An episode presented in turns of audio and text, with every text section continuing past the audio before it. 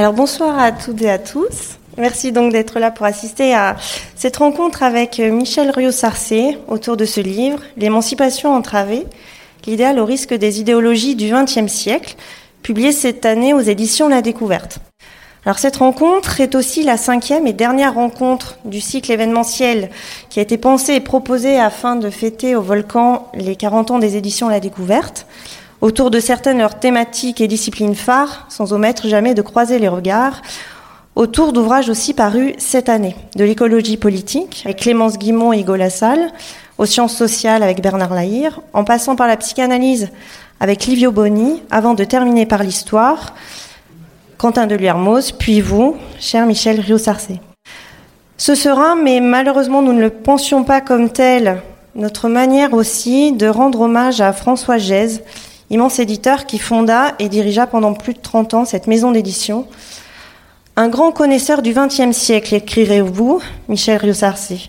Aussi et très sincèrement, merci d'avoir accepté notre invitation et de nous permettre ainsi de clore ce cycle avec vous autour de ces mots appréhendés dans la complexité de leur trajectoire historique, utopie, émancipation, liberté.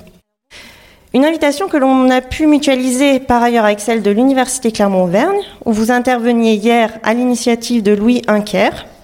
Donc Louis Inker qui précisément animera la discussion d'aujourd'hui. Donc merci également et très chaleureusement à vous d'avoir accepté à nouveau de participer à cette rencontre. Et comme je l'ai fait la semaine dernière, je précise que vous êtes professeur d'histoire contemporaine à l'UCA.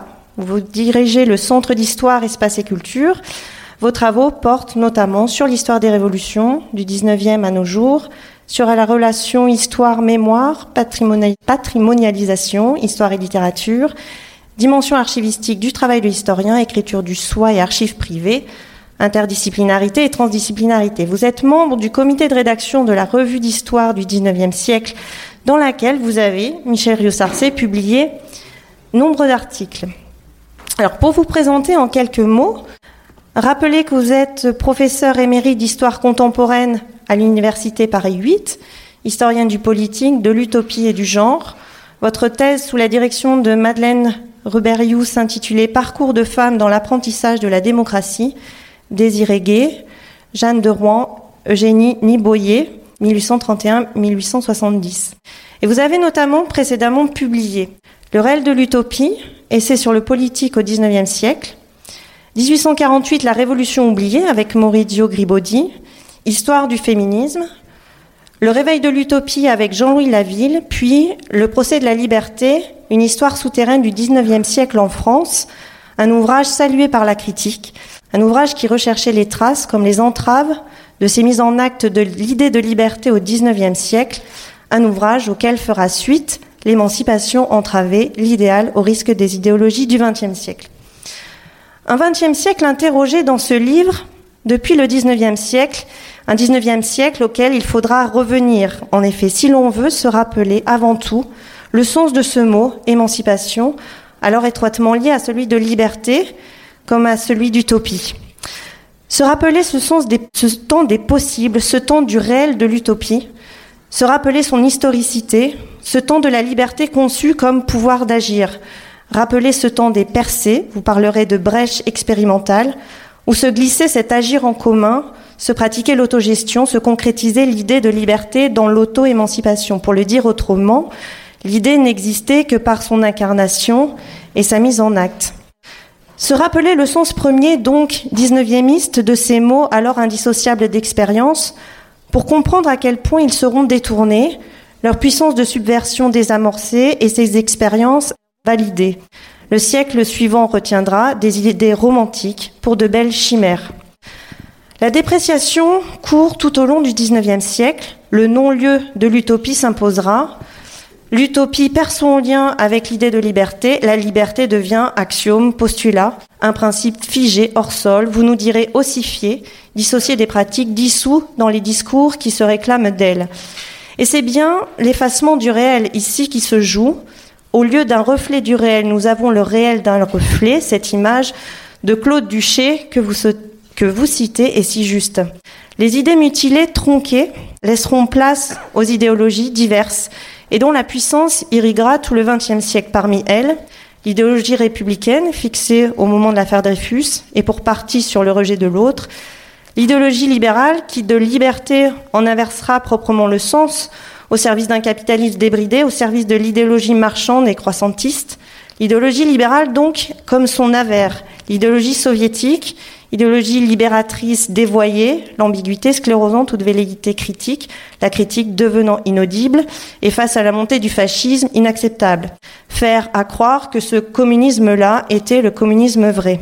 L'idéologie du progrès et du progrès technique, amputée désormais de sa part humaine, il n'est plus porteur de cette promesse d'émancipation, éradiquer la misère, mais de catastrophe et d'aliénation, Walter Benjamin, Gunther Anders dénonçaient avant tant d'autres l'impasse et la puissance destructrice à l'œuvre sous l'irréversible force des choses. Soit de multiples discours de vérité obscurcissant le réel, des croyances aveugles, des représentations déformées de la réalité, des systèmes de pensée préconçus, l'expérience critique n'est plus convoquée à la table des mots, le mythe et la mystification règnent maître, le temps a déçu, aussi croit-on nécessaire de l'exorciser, écrira Henri Lefebvre, que là aussi vous citez. Cependant, malgré tout, malgré tout la prégnance des doxas, ce XXe siècle verra l'émancipation se rejouer par incise, revivifiant l'idéal, et ce tout semble possible, même si in fine empêché, détourné, confisqué, et toujours inachevé. Des fronts populaires à l'auto-émancipation des peuples colonisés, en passant par tous les mouvements d'autogestion et de réappropriation d'espaces et d'outils de travail, n'obéir qu'aux institutions qu'on se donne, ceux qui font seront ceux qui décident, en passant par les luttes, les marches pour la dignité, les insurrections populaires contre l'ordre établi et le statu quo, refusant que les choses continuent d'aller comme elles vont, en écho toujours à Walter Benjamin, jusqu'au mouvement féministe. Ne nous libérez pas, on s'en charge. Comment mieux dire que ce slogan, traversant les siècles,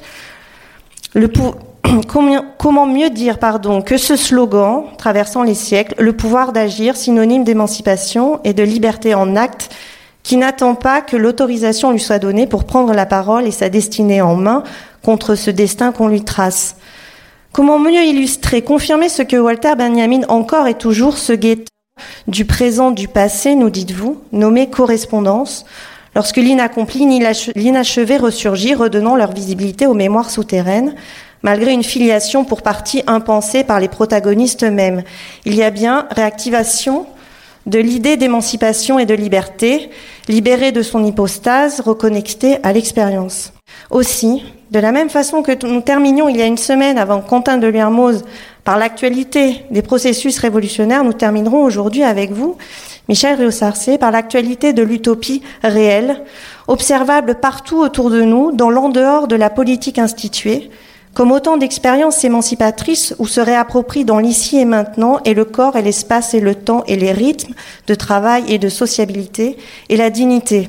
Cet autre possible, possible comme il le fut déjà, possible aujourd'hui comme il le fut hier, confirmant par là que cet espoir ancien de liberté émancipatrice, ce principe espérance, cher Ernst Bloch, n'a donc pas, à l'évidence, et malgré les contrefeux disparus, vivace. C'est de celui-ci qu'en historienne vous rappelez les, les précédents, l'affiliation, les échos, l'archive, des réminiscences comme autant de correspondances brisant la continuité des temps historiques.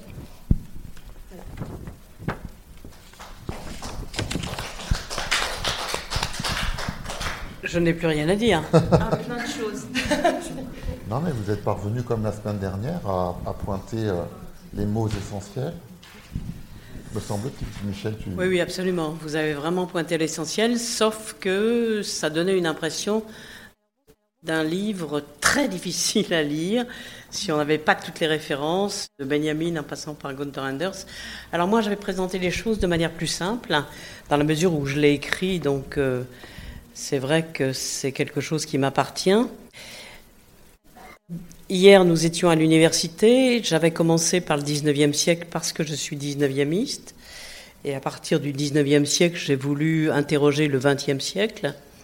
Et là, je vais faire l'inverse, c'est-à-dire que je vais partir de notre actualité pour comprendre un peu les raisons pour lesquelles il m'a fallu retraverser le 20e siècle pour simplement comprendre comment en sommes-nous arrivés là.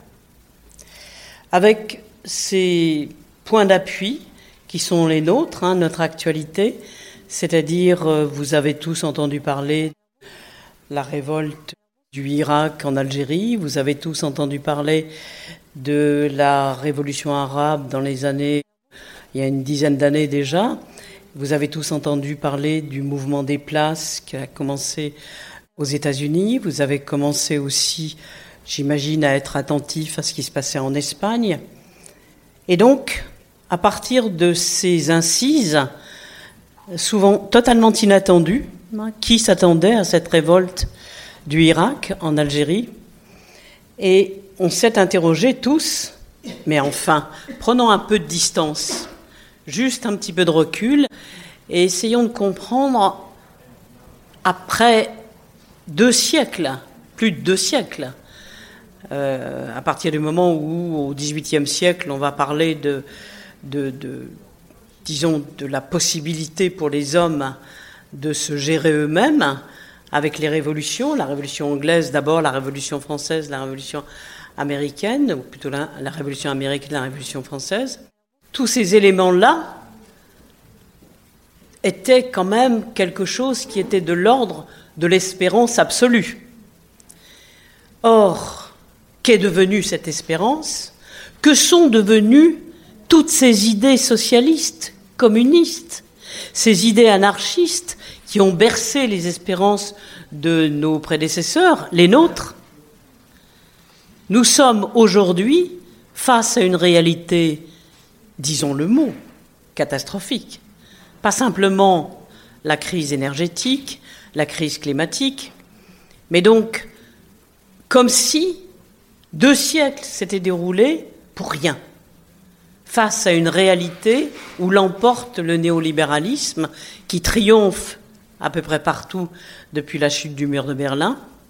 Alors je me suis interrogée parce qu'en fait, je suis 19e et j'ai vécu longtemps avec ce que j'appelle les héros du 19e mais je prends le terme de héros à Benjamin qui, est, qui considère que le héros, c'est celui qui arrive à exister envers et contre tous dans ce que j'ai appelé aussi le réel de l'utopie. Donc, je me suis tout simplement, c'est pour ça que j'ai écrit ce livre, posé la question, c'est pas possible. Honnêtement, c'est pas possible. Quand on réfléchit cinq minutes, on se dit, mais qu'est devenu, que sont devenues les espérances de Condorcet? Un tout petit point. Condorcet, on est en pleine révolution, c'est un grand intellectuel de l'époque. Enfin, on ne parlait pas comme ça, on n'employait pas ce terme, mais c'est un immense utopiste. Il se pose la question, il est toujours en décalage entre les Girondins et les, Jacobins, bref, il est menacé d'être guillotiné. L'espoir de Condorcet est tel, il croit tellement aux promesses de la Révolution française qu'il se met à l'écart et avant d'être guillotiné, il est sûr qu'il va être guillotiné, il écrit un hymne à l'humanité et il intitule ceci hymne, euh, pas, hymne, euh, esquisse pour le progrès humain. Il croit vraiment que le progrès de l'esprit humain va atteindre un tel niveau que l'humanité va réussir à se gérer elle-même, ou il anticipe les grands principes de la République, et en particulier ce qui existe dans tous les frontons des bâtiments publics aujourd'hui, liberté, égalité, fraternité. Il pense que liberté, égalité, fraternité vont advenir. Le socialisme n'existait pas, le communisme était à peine esquissé, etc., etc. Donc, après Condorcet, il y a eu des espoirs multiples et, divers. Or, ces espoirs, non seulement sont morts, mais on tombe dans le totalitarisme. Pour ne reprendre que les miettes de l'Empire français, qu'est devenu le Vietnam? Aujourd'hui, le Vietnam est entièrement, comme le Cambodge, sous la coupe de la Chine totalitaire. Or, la Chine a fait sa révolution au nom du communisme. Qu'est devenu l'Algérie? Eh bien, précisément, le pouvoir arbitraire n'a cessé de se manifester et le Irak a essayé justement d'aller à l'encontre de ça, en vain. Ça veut dire que les hommes ou les individus qui aspirent à la liberté sont incapables de se gérer Ça veut dire que les hommes et les femmes qui espéraient depuis la Révolution française au mieux-être sont incapables de s'imaginer sur une terre autogérée, au sens où euh, on pourrait revenir à l'onté historique, au moment où on imaginait que les hommes, en fait, sont peut-être sur Terre, non seulement pour être heureux, mais vivre ensemble. Non. Alors, qu'est-ce qui s'est passé? Voilà la question que je me suis posée. Dans la situation présente, où, me semble-t-il, le présent, je ne dirais pas le présentisme parce que pour moi ça ne veut rien dire, la situation est telle que chacun d'entre nous a extrêmement de difficultés, éprouve énormément de difficultés à se projeter dans l'avenir. Pourquoi tout individu a des difficultés à se projeter dans l'avenir? Tout simplement parce que les liens entre passé, présent et avenir sont totalement défaits. C'est-à-dire que on ne peut même plus se référer au passé pour essayer de sortir de cette situation angoissante où les catastrophes se succèdent de jour en jour. Donc, la première chose qu'il est nécessaire de faire pour quelqu'un qui est à distance, comme l'historien, c'est de rétablir les liens d'effet entre présent, passé, avenir. C'est ce que j'ai fait dans ce livre, et j'ai voulu comprendre pourquoi les grandes idées révolutionnaires qui nous animaient, puisque mon prédécesseur Quentin de et ses acolytes ont essayé de construire justement cet esprit révolutionnaire dans ce livre, eh bien, moi, c'est l'inverse que j'ai essayé de faire, c'est de dire pourquoi les révolutions ont échoué. Pourquoi les révolutions ont échoué? Pourquoi le processus espérance, comme le dit Marc Bloch, n'a pas fonctionné? Et donc, j'ai systématiquement interrogé ces grands moments historiques après avoir fait une synthèse du 19e siècle et des espérances du 19e siècle, où les gens adhéraient, j'expliquais hier, entre 1830 et 1834, l'émancipation du peuple et des femmes était à la mode, c'est-à-dire dans tous les journaux on parlait de l'émancipation du peuple et des femmes en France. Eh bien, comment ça, comment ça s'est déroulé? C'est-à-dire comment, à partir du XXe siècle, à partir de la guerre de 14, si je résume, hein, les, grandes catastrophes du siècle, parce que le siècle, le XXe siècle qui nous a précédés, vraiment multiplié les catastrophes.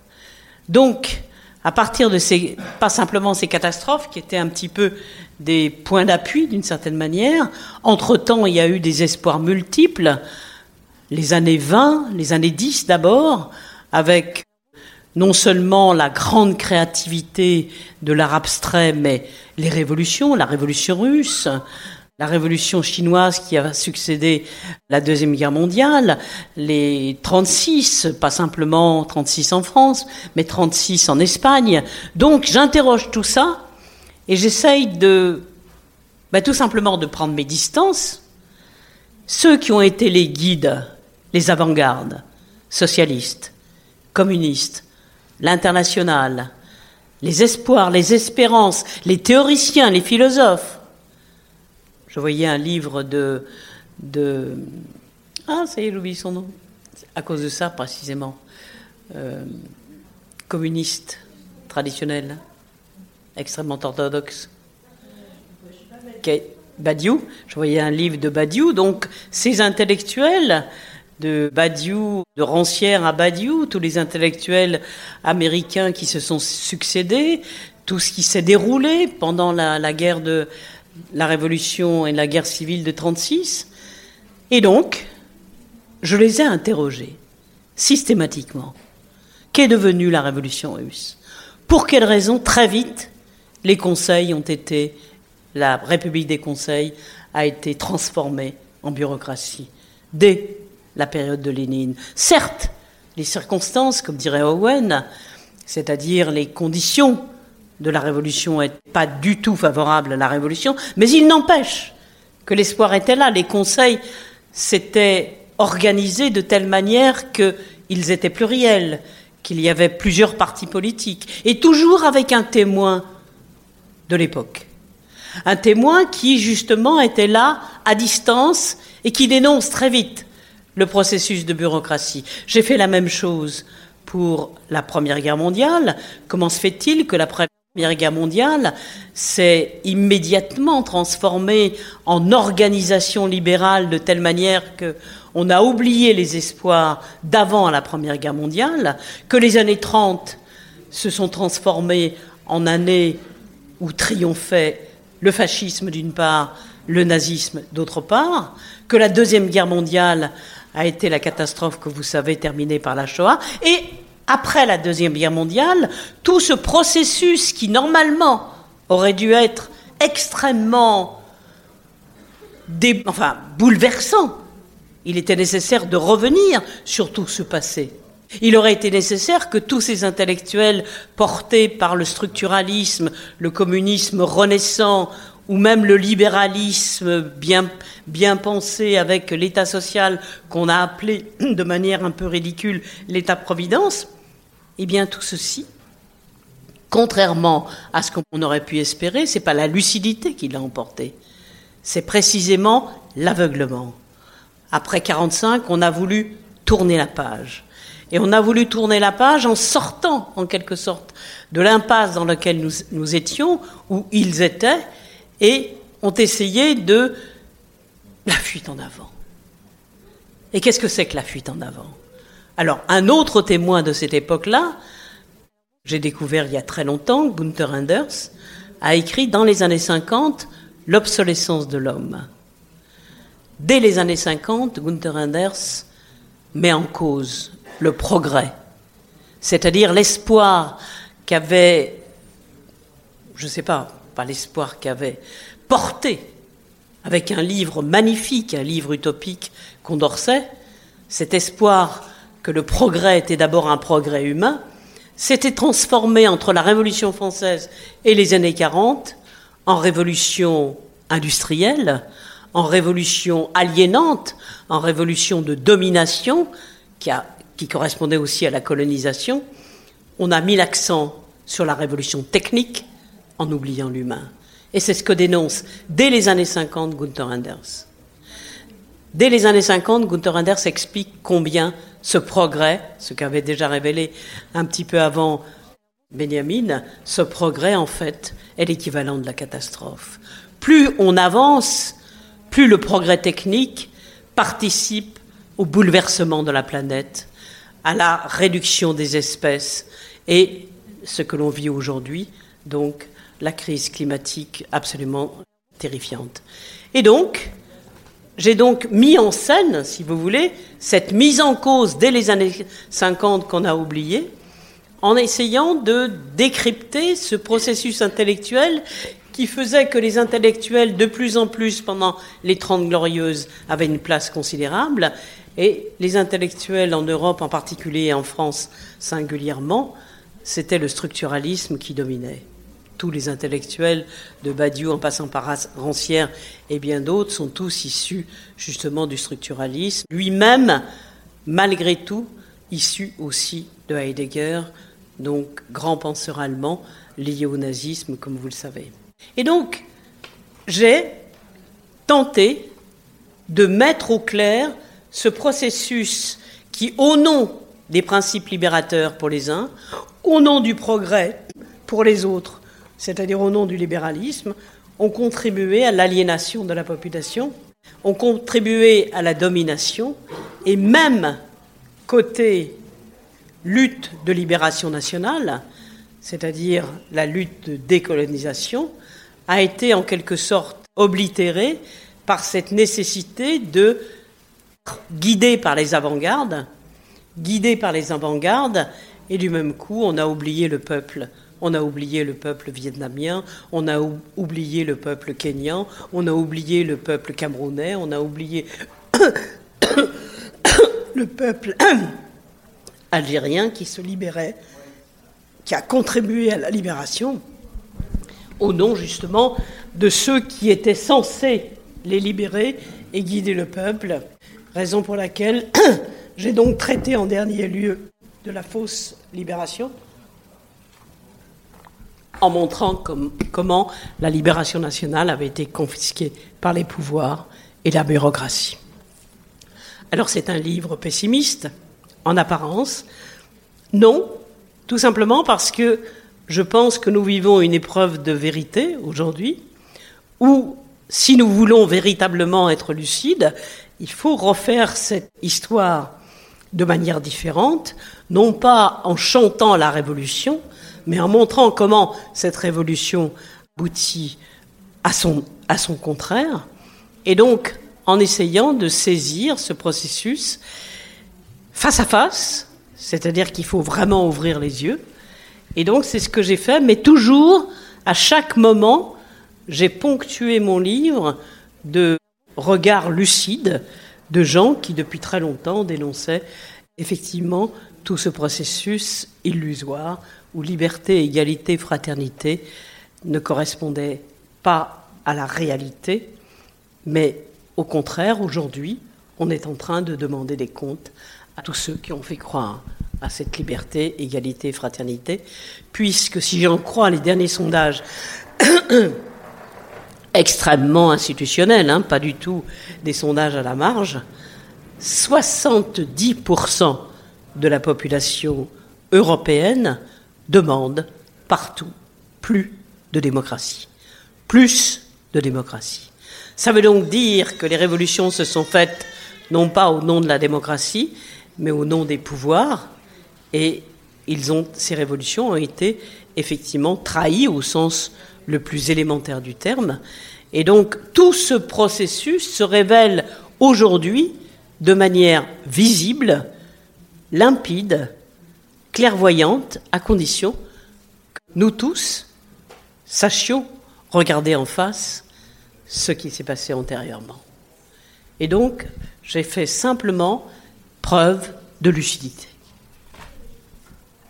Voilà ce que je voulais dire en, introduction, surtout pour ne pas répéter ce que j'avais dit hier.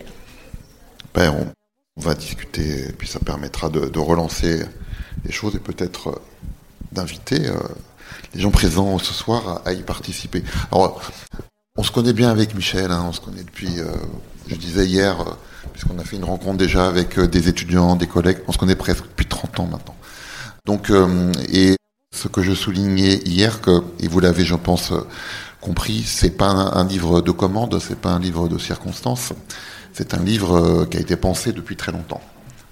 Et c'est un livre qui prend la succession d'un précédent, mais qui peut être lu indépendamment, hein, par ailleurs. Mais c'est vrai qu'il y, y, a un diptyque là qui est suivi. Donc c'est un ouvrage d'une historienne, et en ce sens, il y a un déroulé chronologique, ce qui fait qu'on a quand même des scansions dans, à partir desquels chaque lecteur peut se repérer. Et de nouveau, ici, il y a, il y a, il y a un déroulé chronologique, c'est-à-dire qu'on part de la fin du 19e siècle, on part de l'affaire Dreyfus, et puis euh, on va jusqu'aux années 68, euh, on va dire ça comme ça, jusqu'au début des, années 70, et on, sera passé par des focus, hein, et on peut prendre à la limite les focus les uns indépendamment des autres. Donc euh, après l'affaire Dreyfus, tu abordes la ségrégation raciale aux États-Unis, tu abordes la deuxième internationale, la révolution de 1917, la naissance de l'URSS, puis la confrontation entre les fascismes et les différents fronts populaires des années 30, ensuite la décolonisation, et enfin 1968 et ses effets immédiats. Tu insères euh, au milieu un moment un peu plus particulier. Tu as deux chapitres sur le structuralisme sur lequel on parlait hier, mais c'est peut-être un petit peu à part dans le déroulé, même si forcément c'est extrêmement cohérent dans la démonstration. Et le fil rouge, Michel vous l'a réexpliqué, hein, c'est que à l'époque contemporaine et au XXe siècle en particulier, les choses se sont accélérées les idéaux ont été dévoyés par les idéologies. C'est ça la thèse démontrée. Hein. Et il y, a du, y a du vécu dans cet ouvrage. Hein.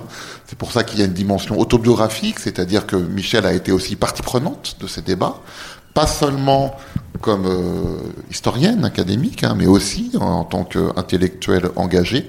C'est pas qu'un livre d'histoire, c'est un livre aussi d'essai intellectuel à ce titre. Et donc il y a ces deux possibilités d'entrée du coup. Hein. Euh, et du coup, ça, ça, offre aussi deux possibilités d'appropriation du propos. C'est vrai que le livre est exigeant quelque part, hein, parce que il crée peut-être une sorte d'inconfort, parce qu'il fait bouger les habitudes, et euh, en gros, l'exigence épistémologique porte sur l'écriture de l'histoire. C'est pour ça qu'il y a une dimension peut-être un peu difficultueuse à l'entrée du livre, mais après, euh, un livre comme celui-ci, on se l'approprie euh, petit, à petit, peut-être dose après dose, et sur le long cours. Et cette écriture de l'histoire, les historiens n'en ont jamais eu le monopole. Ils ne l'auront jamais. Donc c'est sur ces deux plans que se déroule l'écriture de Michel, c'est comment poser un regard d'historien que tu as dit distancié, mais en même temps ayant été partie prenante, face aux différentes prises en charge par le discours, notamment idéologique, du déroulé historique, notamment le plus contemporain. Alors ce que tu invites à faire, c'est un renversement. C'est-à-dire ce qui est désigné souvent comme banal, accessoire, oublié, empêché, euh, lacunaire, euh, inachevé, enfoui, déviant, impuissant, incertain, dominé, souterrain, marginal. En fait, pour toi, c'est ça l'important. C'est justement ça l'important. Dans l'ouvrage précédent, tu disais que ça, c'est la part réduite au mouvement de l'histoire, réduite par une conception justement beaucoup plus conceptuelle, beaucoup plus idéologique euh, de, l'interprétation de la relation entre passé et présent. Alors, une des particularités euh, de cet ouvrage, euh, c'est, et je pense qu'on l'a entendu dans ton propos, c'est qu'il est véhément. Michel a une écriture véhémente. C'est-à-dire que, et ça, ça, ça laisse pas indifférent. C'est-à-dire que Michel écrit contre, le plus souvent. Elle se place du côté, au fond, euh, pas du côté, elle se place donc en face de l'hostilité et des adversaires, ce qui fait qu'il y a une certaine dureté euh, dans le propos, mais une dureté qui en même temps associée à une certaine beauté, parce qu'il y a un effet de compensation à cette dureté, à cette dureté, c'est l'objet. L'émancipation, c'est forcément un objet qui galvanise les espérances. Et donc, il s'agit aussi, à travers l'histoire des adversaires, de porter une cause. Une cause qui reste à défendre. Une des particularités du livre aussi, c'est que tu as un terrain. Les historiens ne font pas de l'histoire sans documents. Et le terrain, ce sont des textes. Des textes publiés, des textes publiés à leur époque, des textes publiés et qui participent du coup au débat public, qui sont signés, par des auteurs, et donc ces auteurs qui ont fait acte d'autorité, et tu, tu les démontes en quelque sorte, ils sont dans ton viseur, tu les déconstruis. Du coup, c'est un ouvrage qui pose la question de la responsabilité des intellectuels à travers l'histoire, et notamment celle, celle du XXe siècle, et à l'occasion de cette petite dizaine de configurations d'espace-temps que tu, sur lesquelles tu t'arrêtes. Alors, du coup, euh, c'est peut-être une des questions on va faire un échange comme ça, en rebondissant. Ce qui est peut-être un peu moins abordé, c'est la diffusion sociale des idées, parce que tu les prends à l'origine de leur expression, de leur production. Ce qui est assez peu abordé aussi, c'est la réception des idées. Et ça, tu, on en parlait hier soir, ce serait presque un autre ouvrage. Alors, pour te titiller un peu, euh, à mon tour, au fond, tu es peut-être euh, aussi sur un registre qui était un peu ancien précédemment, mais je sais que tu ne penses pas comme ça, et tu pourrais peut-être nous signifier la différence.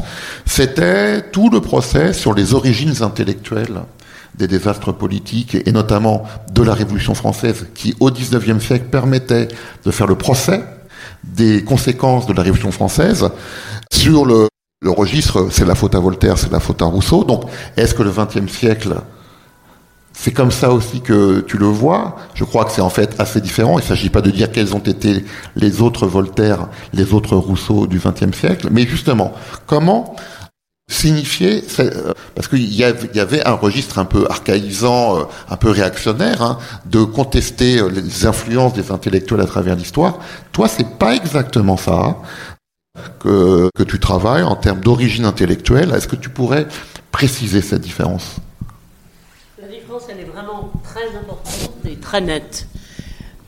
Autant on a magnifié, et d'ailleurs le mot idéologie vient du groupe des idéologues donc du 18e, et avec ce que ça implique comme euh, point d'appui, référence euh, obligatoire de l'importance de celui qui pense et celui qui sait.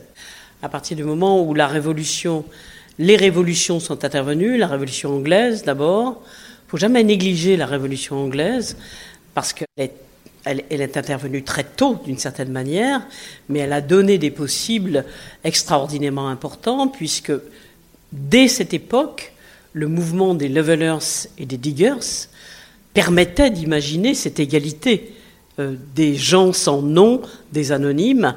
Alors ça a été totalement bouleversé par euh, disons, la révolution totalitaire de Cromwell. Et donc, euh, cet aspect-là a laissé des traces.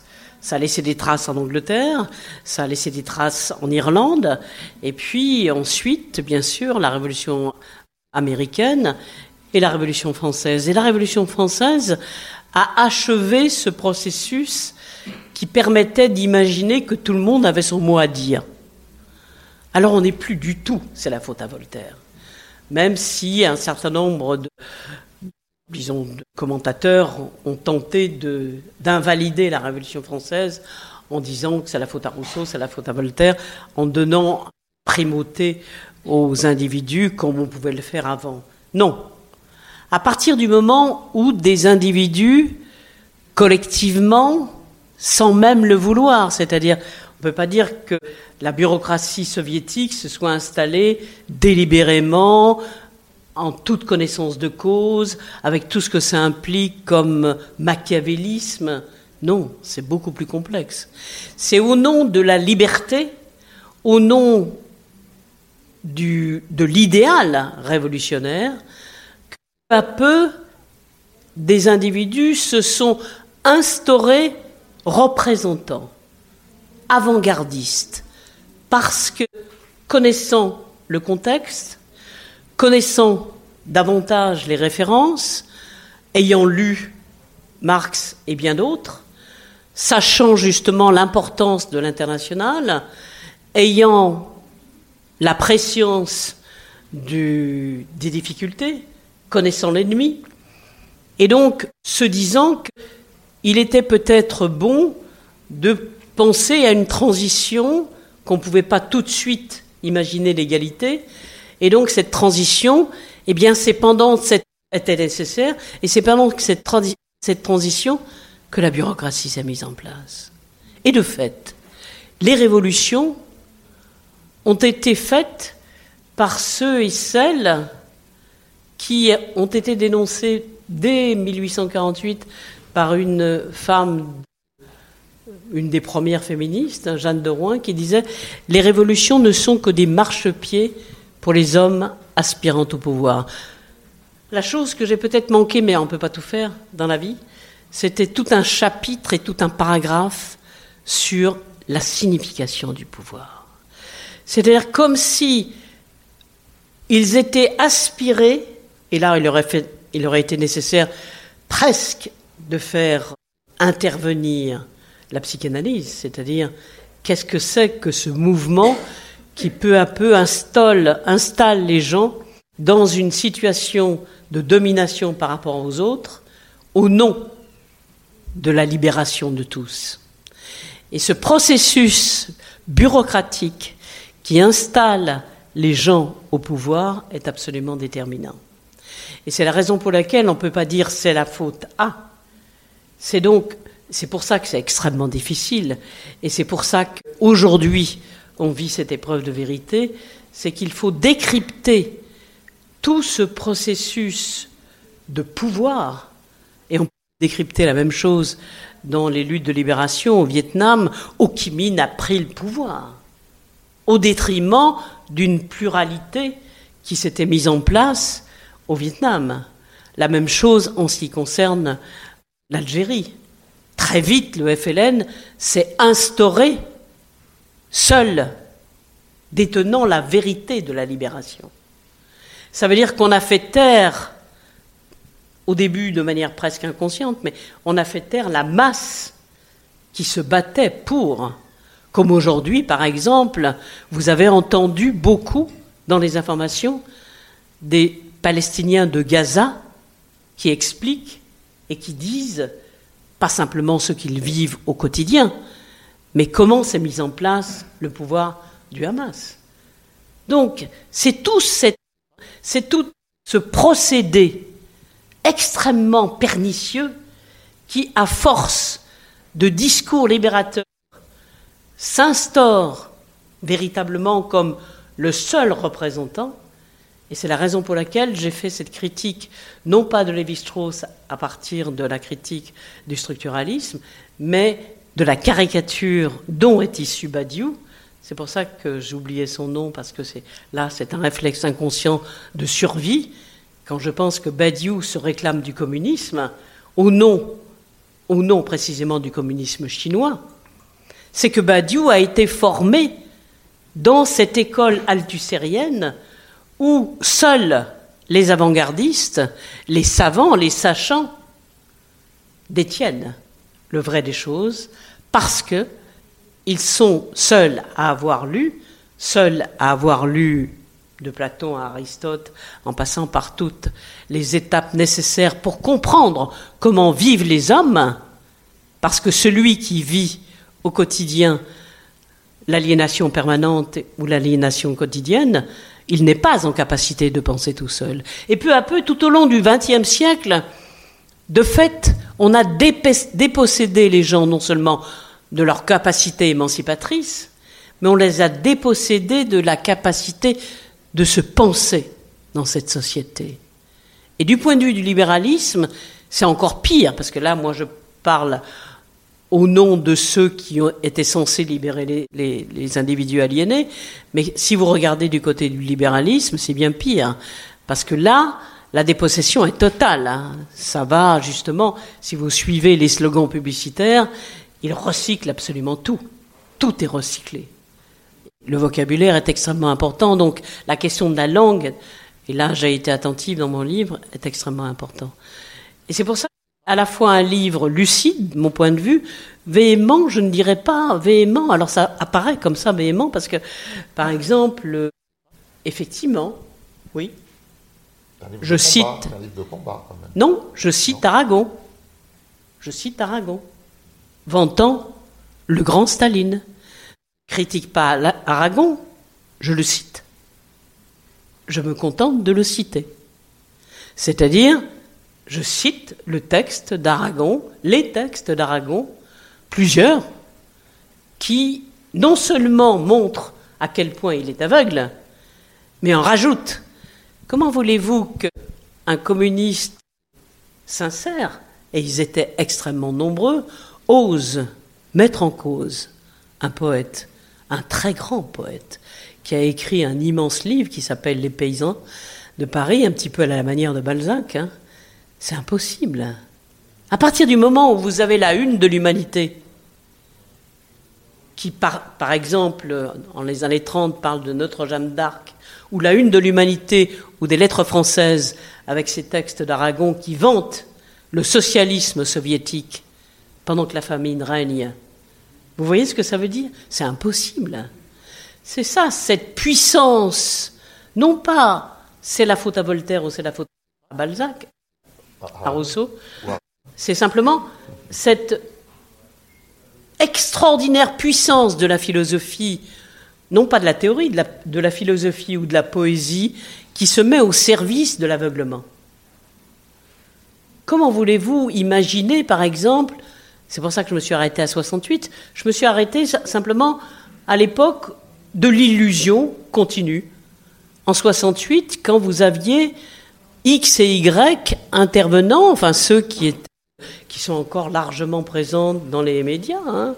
Vous prenez, moi je l'ai connu, Finkielkraut, maoïste, mais c'était terrifiant les conneries qu'il racontait. Vous imaginez, pendant qu'on assassinait une bonne partie de la population en Chine, eh bien les Annette Vivorka, qui à l'heure actuelle sont les grandes historiennes de la Shoah, ont-ils fait non pas leur autocritique, c'est pas de ça dont je parle, ont-ils fait œuvre de lucidité pour revenir sur cette période? Alors oui, moi j'ai cru aux révolutions modérément. Parce que très vite, je me suis rendu compte, on mentait. Et on mentait dès les années 30, et surtout après la guerre, avec ce que ça veut dire, cette espèce de fuite en avant vers l'ailleurs, alors qu'on recyclait toutes les techniques, etc., la fuite dans la technique. Vous imaginez ce que ça représente? Alors, véhément, non, lucide, particulièrement attentive aux discours qui disent le vrai des choses. Comment voulez-vous que je sauve Mitterrand? Quand il a écrit des choses inouïes pendant qu'il était ministre de la quatrième République, où il déniait le droit à la libération des Algériens. Comment voulez-vous que je ne sois pas, non pas véhémente, simplement lucide, quand tous les hommes de la quatrième République, pendant qu'au Cameroun il y avait ces mouvements de libération, avec les discours de mensonges, la revue des deux mondes, je cite tout simplement la revue des deux mondes, qui lucidement explique les raisons pour lesquelles on a tout simplement tué le leader de la libération nationale. Vous voyez ce que ça veut dire? Donc, véhément, non, il me suffit de les citer. Il peut y avoir une véhémence lucide, hein. c'est pas. Je n'ai fait que citer Mitterrand oui, pendant mais la guerre d'Algérie. Bien sûr. Et il ne s'est pas contenté de voter les pouvoirs, spéciaux. Ils ont fait bien pire. Ils ont justifié et légitimé la, la torture. Comment ne pas citer le général de Gaulle au moment d'octobre 61 Tous dénie la réalité d'octobre 61. Donc, dans cette volonté de relier présent, passé, avenir, jamais nous ne pourrons avoir une alternative suffisamment lucide pour l'avenir qui nous attend, si je puis dire, si nous n'avons pas ce regard sur le passé, ce regard vrai sur le passé.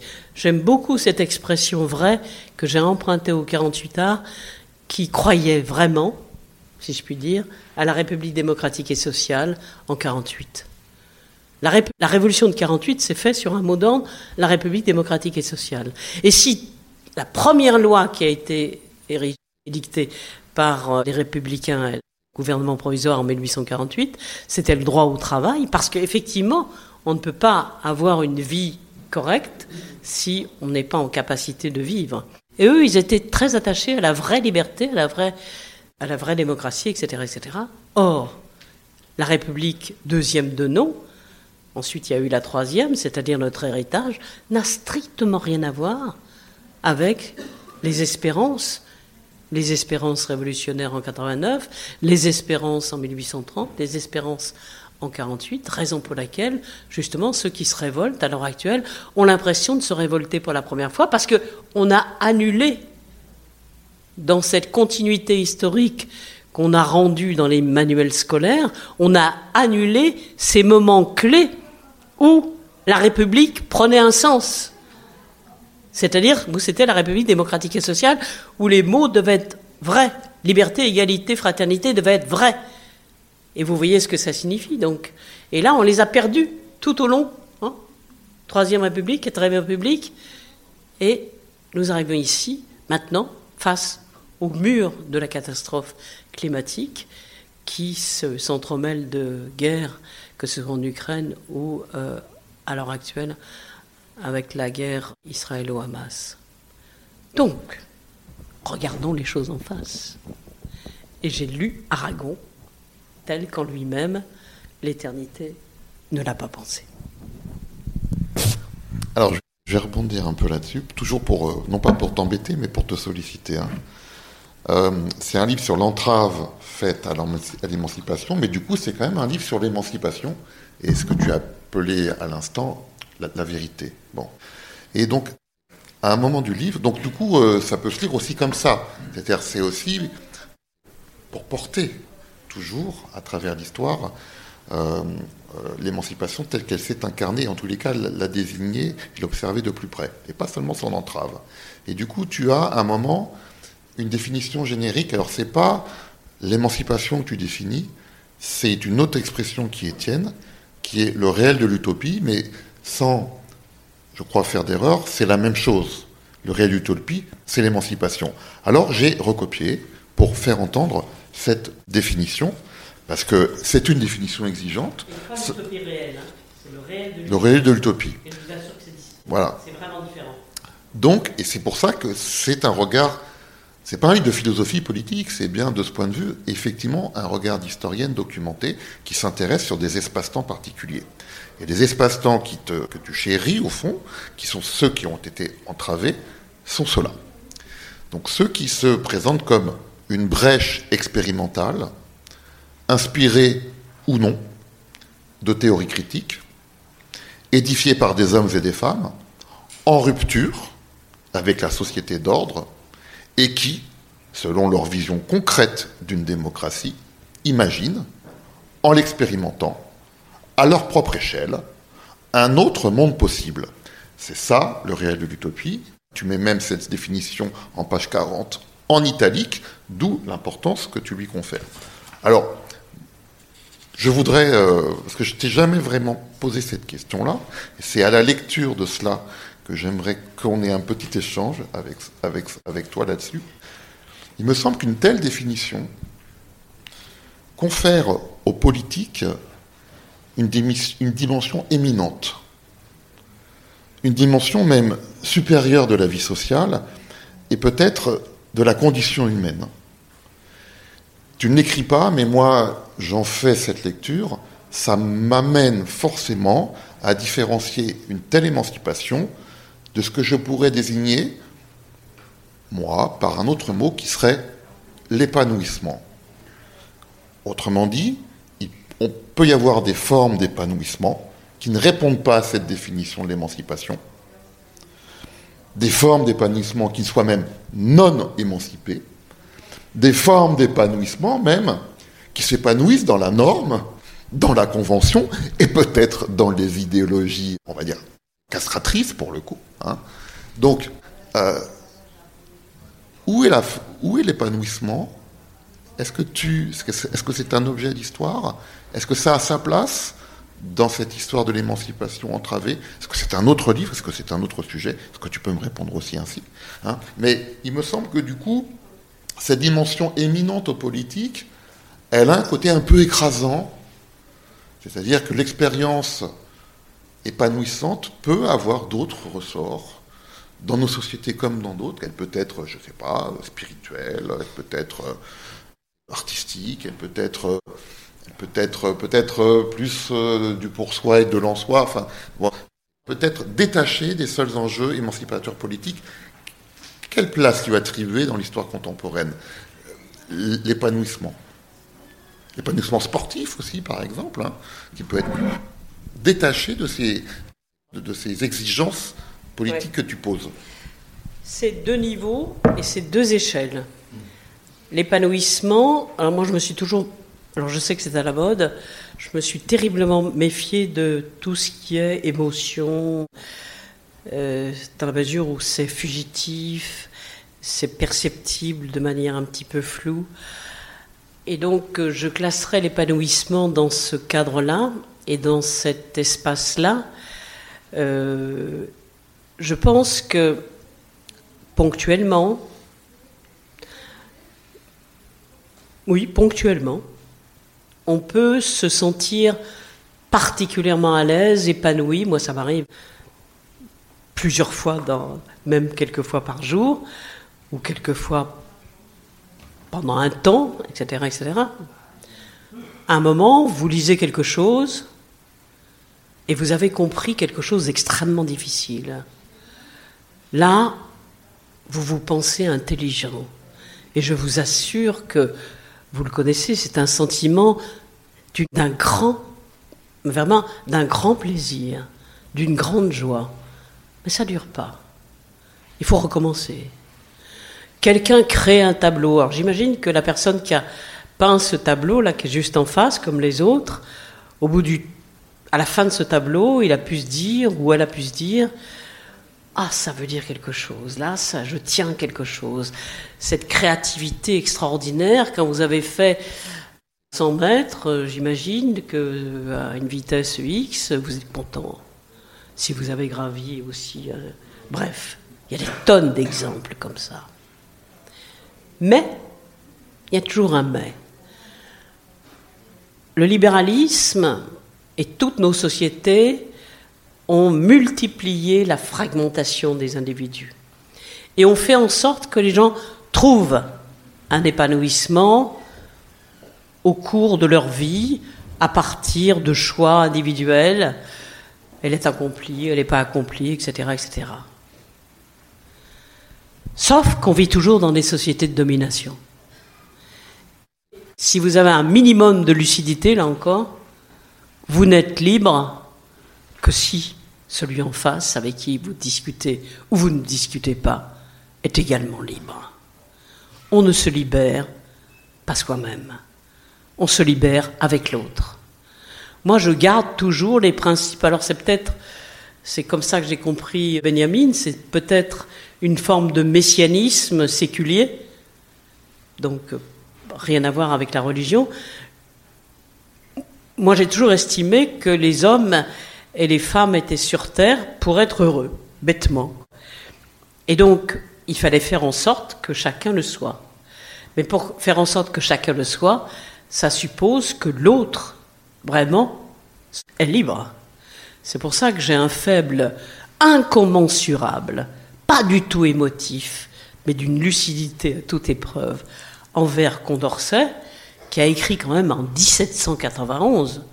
Hum, c'est pas hier, hein celui qui vote contre le droit d'un autre, j'ai assommé mes étudiants avec cette phrase, celui qui vote, terminologie ancienne, ça veut dire celui qui se prononce, celui qui vote contre le droit d'un autre, quelle que soit sa couleur, sa race, ou sa religion, ou son sexe, a dès lors abjuré le sien. Ça veut dire celui qui se prononce contre la liberté de l'autre, quelle que soit sa différence, n'est pas libre lui-même. La domination repose précisément sur non pas le non-respect de l'autre, c'est le non-respect de soi-même. En s'épanouissant seul, effectivement, on a cette joie transitoire, cette joie fragmentaire, cette joie d'un moment, sinon il ne pourrait pas vivre dans cette société. Hein. On a besoin de ça, c'est évident. Mais, en dernière instance, je pense que la liberté n'est possible que si l'autre est libre. Ça demande une exigence et ça demande une lucidité permanente. C'est pas toujours facile, bien sûr, mais je crois que c'est aujourd'hui, c'est bien vers ça que l'on doit tendre. Sinon, je pense qu'on a tous, bah, je sais pas, autant se suicider si vraiment on sait bien que euh, la catastrophe climatique, ça dépend pas de soi-même. Hein. Ça dépend de tout le monde, de plus en plus. On est d'autant plus exigeant par rapport à l'autre qu'on sait que la connerie qu'il va faire, on va la payer. Et donc, c'est ce qu'ont fait nos prédécesseurs. La destruction systématique du plastique. Vous avez vu, je ne sais pas moi, des milliers et des milliers de fois à la télévision ces, ces tonnes de plastique, de vêtements, etc., etc. Donc on sait très bien notre vie dépend de l'attitude de l'autre, au sens le plus à la fois élémentaire et général. Et donc, c'est pour ça que le réel de l'utopie, c'est effectivement politique. Je magnifie le politique aujourd'hui pour ces raisons-là. C'est à la fois une critique de la réalité, une expérience d'un monde à venir. C'est la raison pour laquelle, dans le système actuel, l'utopie est incompatible avec l'ordre existant parce que l'ordre ne permet pas cette pérennisation. Et donc c'est un combat permanent, mais il y a de plus en plus de collectifs utopiques qui se constituent par-delà le monde, et je pense qu'on doit être extrêmement optimiste fondamentalement. Donc je le suis malgré ma lucidité. Ma réflexion sur l'épanouissement ne voulait pas forcément dire épanouissement individuel. Je pense qu'il y a des épanouissements collectifs. Enfin, c'est pour ça qu'il y, a quand même des formes de, de collectifs qui ne se développent pas sur le mode de l'émancipation tel que tu le décris. Et il se trouve que c'est une réalité aussi de nos sociétés.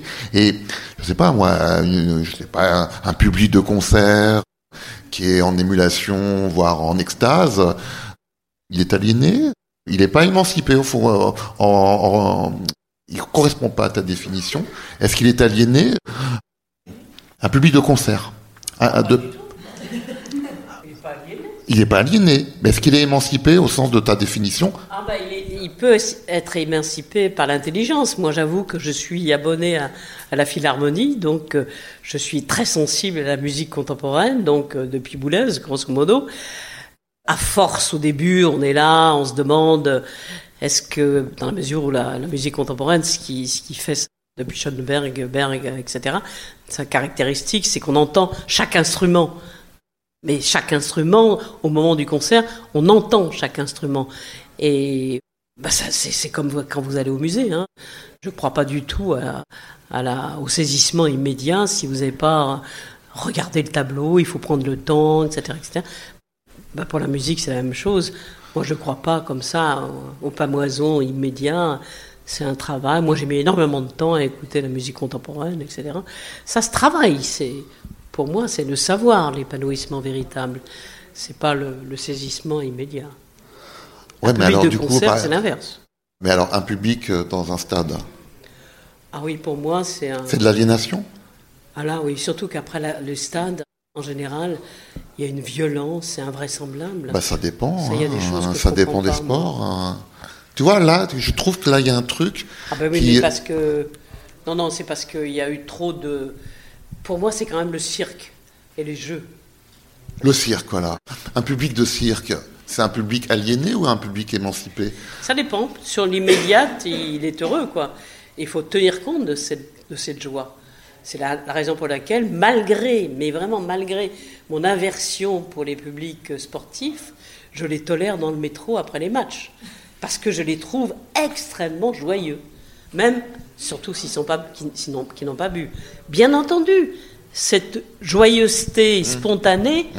je ne vais pas la critiquer, bien au contraire. Malgré mon aversion, et je suis extrêmement modéré dans ce que je dis. C'est ce qu'on appelle aujourd'hui la, culture de la fête, tu vois ce que je veux dire Oui.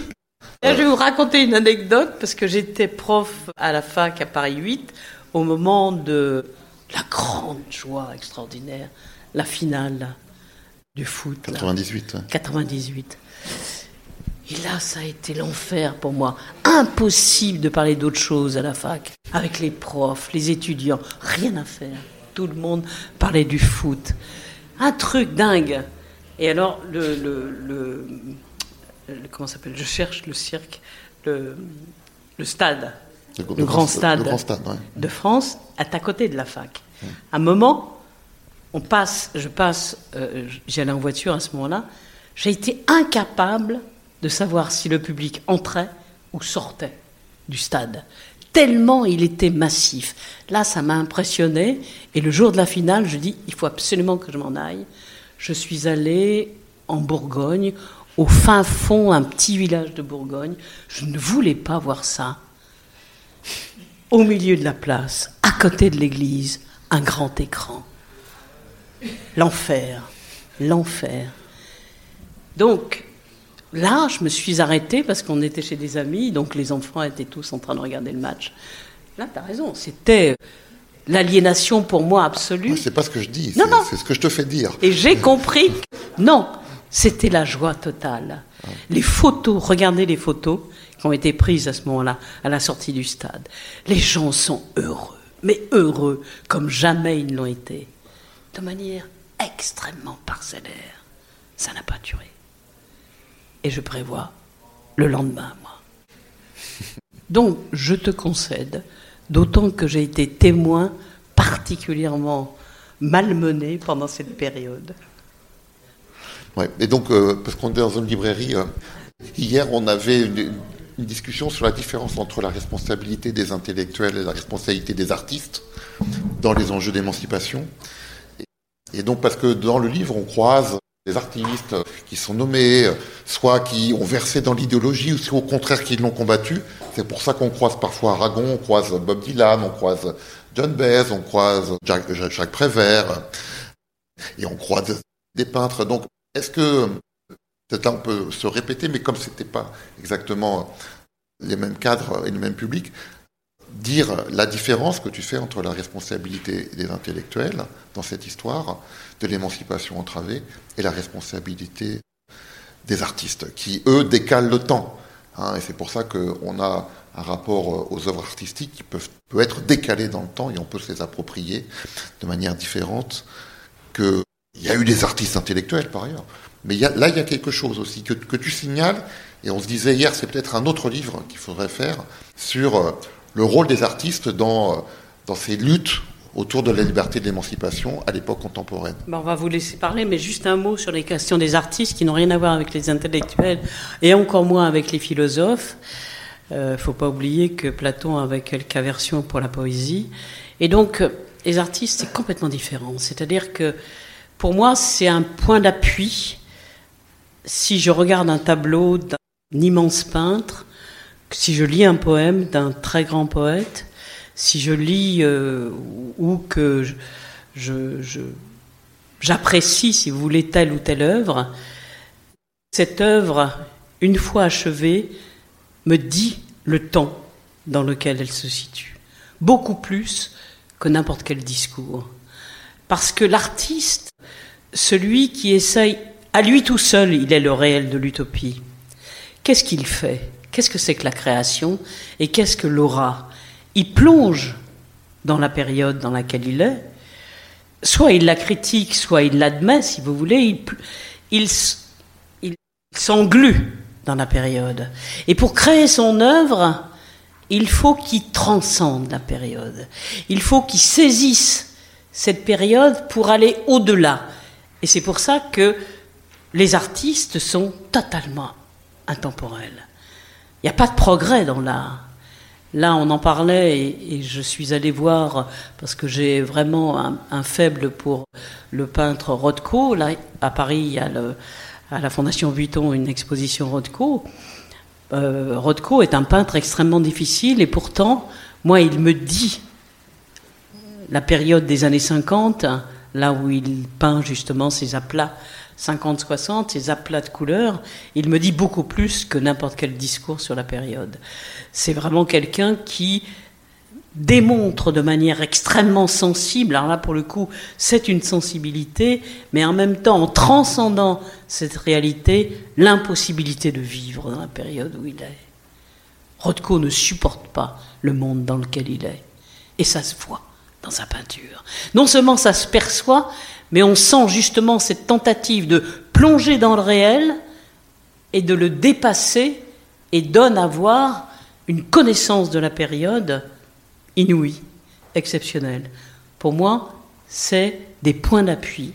Tous les artistes, j'allais dire les vrais, ceux qui sont non presque pas datables, tous ces artistes m'aident énormément à comprendre l'histoire, beaucoup plus que n'importe quel livre d'histoire. Parce que tout le monde est capable de le comprendre, à condition, bien entendu, de pouvoir accéder à cette œuvre, c'est-à-dire se donner les moyens, bah, prendre le temps de regarder. C'est ce que je disais hier. Si vous voyez une peinture de Rothko, il faut garder, il faut qu'il y ait la lumière adéquate, etc., etc. Et vous allez voir, les couleurs, c'est un talent inouï, là. C'est pas donné à tout le monde. Les couleurs de Rothko bougent. Mais vraiment, vous voyez les couleurs bouger. C'est fabuleux. Donc, je ne compare pas les philosophes aux artistes.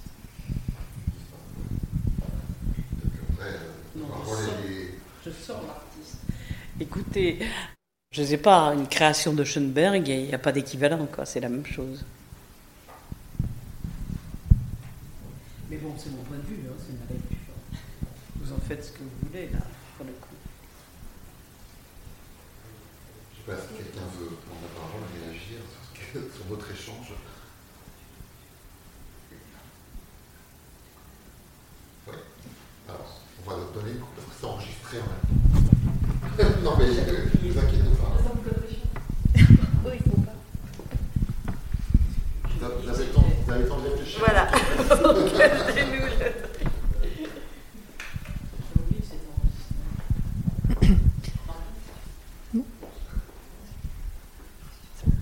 Euh, bonjour et euh, merci pour votre intervention.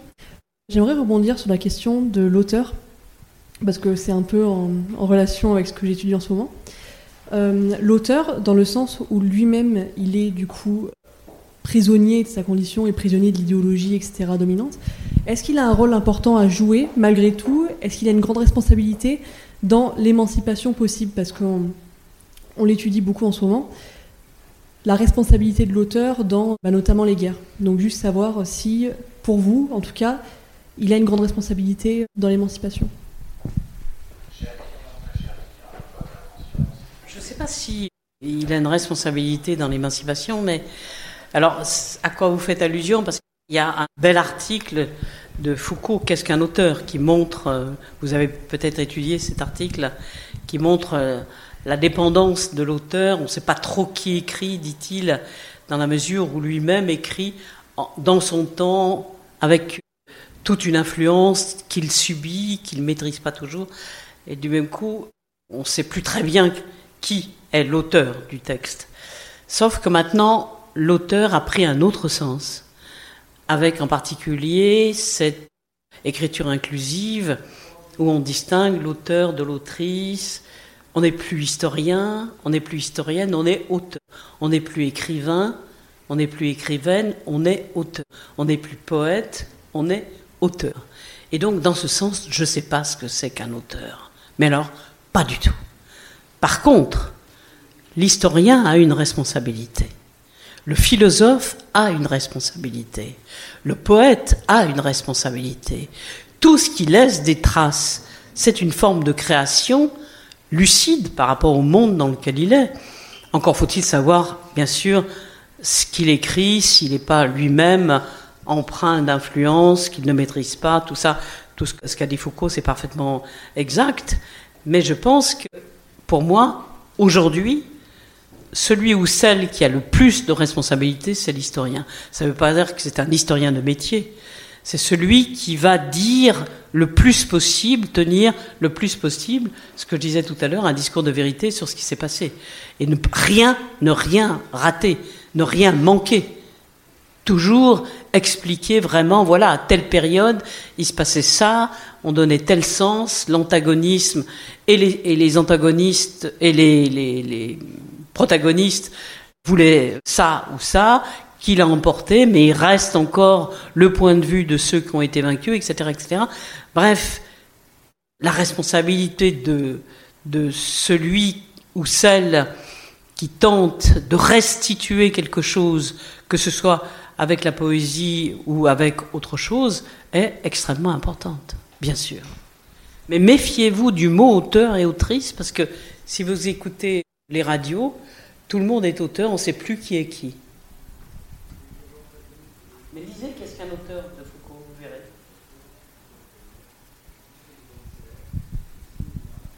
Il y a d'autres questions?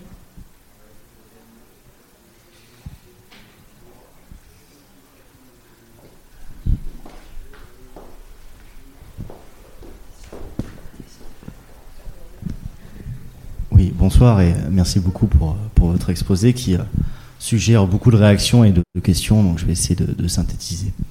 Euh, j'ai pas encore lu votre ouvrage, donc je ne me fie qu'aux propos que, j'ai entendus de votre part. Voilà, vous essayez de faire effectivement une critique des idéologies qui tournaient autour du progrès et en montrant finalement les échecs assez patents qui ont été les leurs. Et j'ai l'impression, je ne sais pas si c'est conscient ou pas de votre part, que vous vous insérez dans, dans un mouvement qui apparaît depuis une vingtaine, trentaine d'années, qui remet en cause justement toutes les idéologies du progrès, notamment les progrès occidental émanant des Lumières, de la Révolution française et plus récemment du marxisme, du communisme, etc. Votre propos, j'ai envie de le mettre en contraste opposé avec un autre ouvrage euh, qui, qui, pour moi est assez important, qui est L'âge des extrêmes de G. Osborne, qui finalement, bah, exactement, me semble-t-il, je dirais à l'inverse de votre propos, qui vise à dire que même si le camp socialiste, l'Union soviétique, ont eu les défauts qu'on sait dorénavant on ne peut pas se, cacher, leur rayonnement et leur impact a su générer quand même des formes de lutte émancipatrices qui ont partiellement réussi ou qui ont fait avancer quand même progresser des choses. Et, donc dans votre propos, j'ai l'impression qu'il y a quelque part une négation de cela pour revenir à un récit où l'enclume totalitaire, qu'on accepte les choses comme elles sont ou qu'on essaie de les changer, finit par retomber, peut-être même plus durement d'ailleurs que quand on essaye de les changer, que quand on essaye de pas les changer.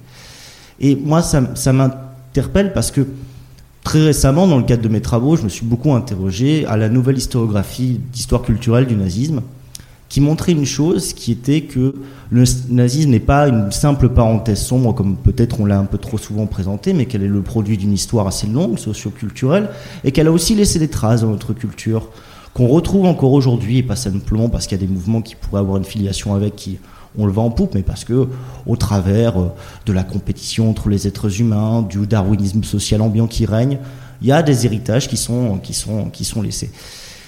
Et j'ai envie de dire, pourquoi pas, peut-être s'intéresser à une histoire culturelle, justement, des luttes révolutionnaires et émancipatrices du XXe siècle, pour montrer que malgré leur échec politique patent, qui n'est pas, on peut pas nier, puisque beaucoup d'entre elles se sont effondrées tout simplement, elles ont laissé des traces qui permettent encore, justement, d'envisager, justement, cette alternative lucide que vous appelez de deux, et donc, vous essayez peut-être de couper le cordon un peu brutalement, mais je me dis que finalement, il y a quand même une filiation à tirer de tout cela, parce que peut-on penser l'alternative aujourd'hui si on se dit que finalement dans l'histoire, tout changement n'a toujours été vain? Moi, je ne crois pas. Je, voudrais rebondir aussi sur ce que disait Louis Inker et enfoncer le clou quand il parlait effectivement de la question de l'épanouissement. Et effectivement, ce qu'on constate, c'est que quand par exemple on s'intéresse au nazisme, c'est que oui, on peut vivre heureux en dictature. C'est peut-être contradictoire dans les termes, mais c'est un fait. Et d'ailleurs, les systèmes de domination ne dominent que parce qu'ils arrivent quand même à générer de l'envie chez ceux qu'ils dominent.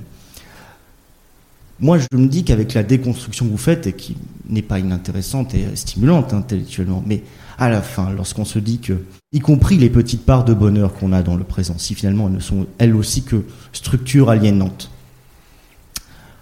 à la fin, moi, entre l'insatisfaction que j'ai du présent, plus le fait que le peu de satisfaction qu'il me donne n'est qu'une matrice d'illusion, à part m'acheter une corde et venir me pendre, je ne vois pas où je pense l'alternative. Il me semble que l'épanouissement et comprendre les contradictions du présent forge l'espoir, et l'espoir me semble être le véritable moteur de l'émancipation, et donc peut-être des alternatives à penser.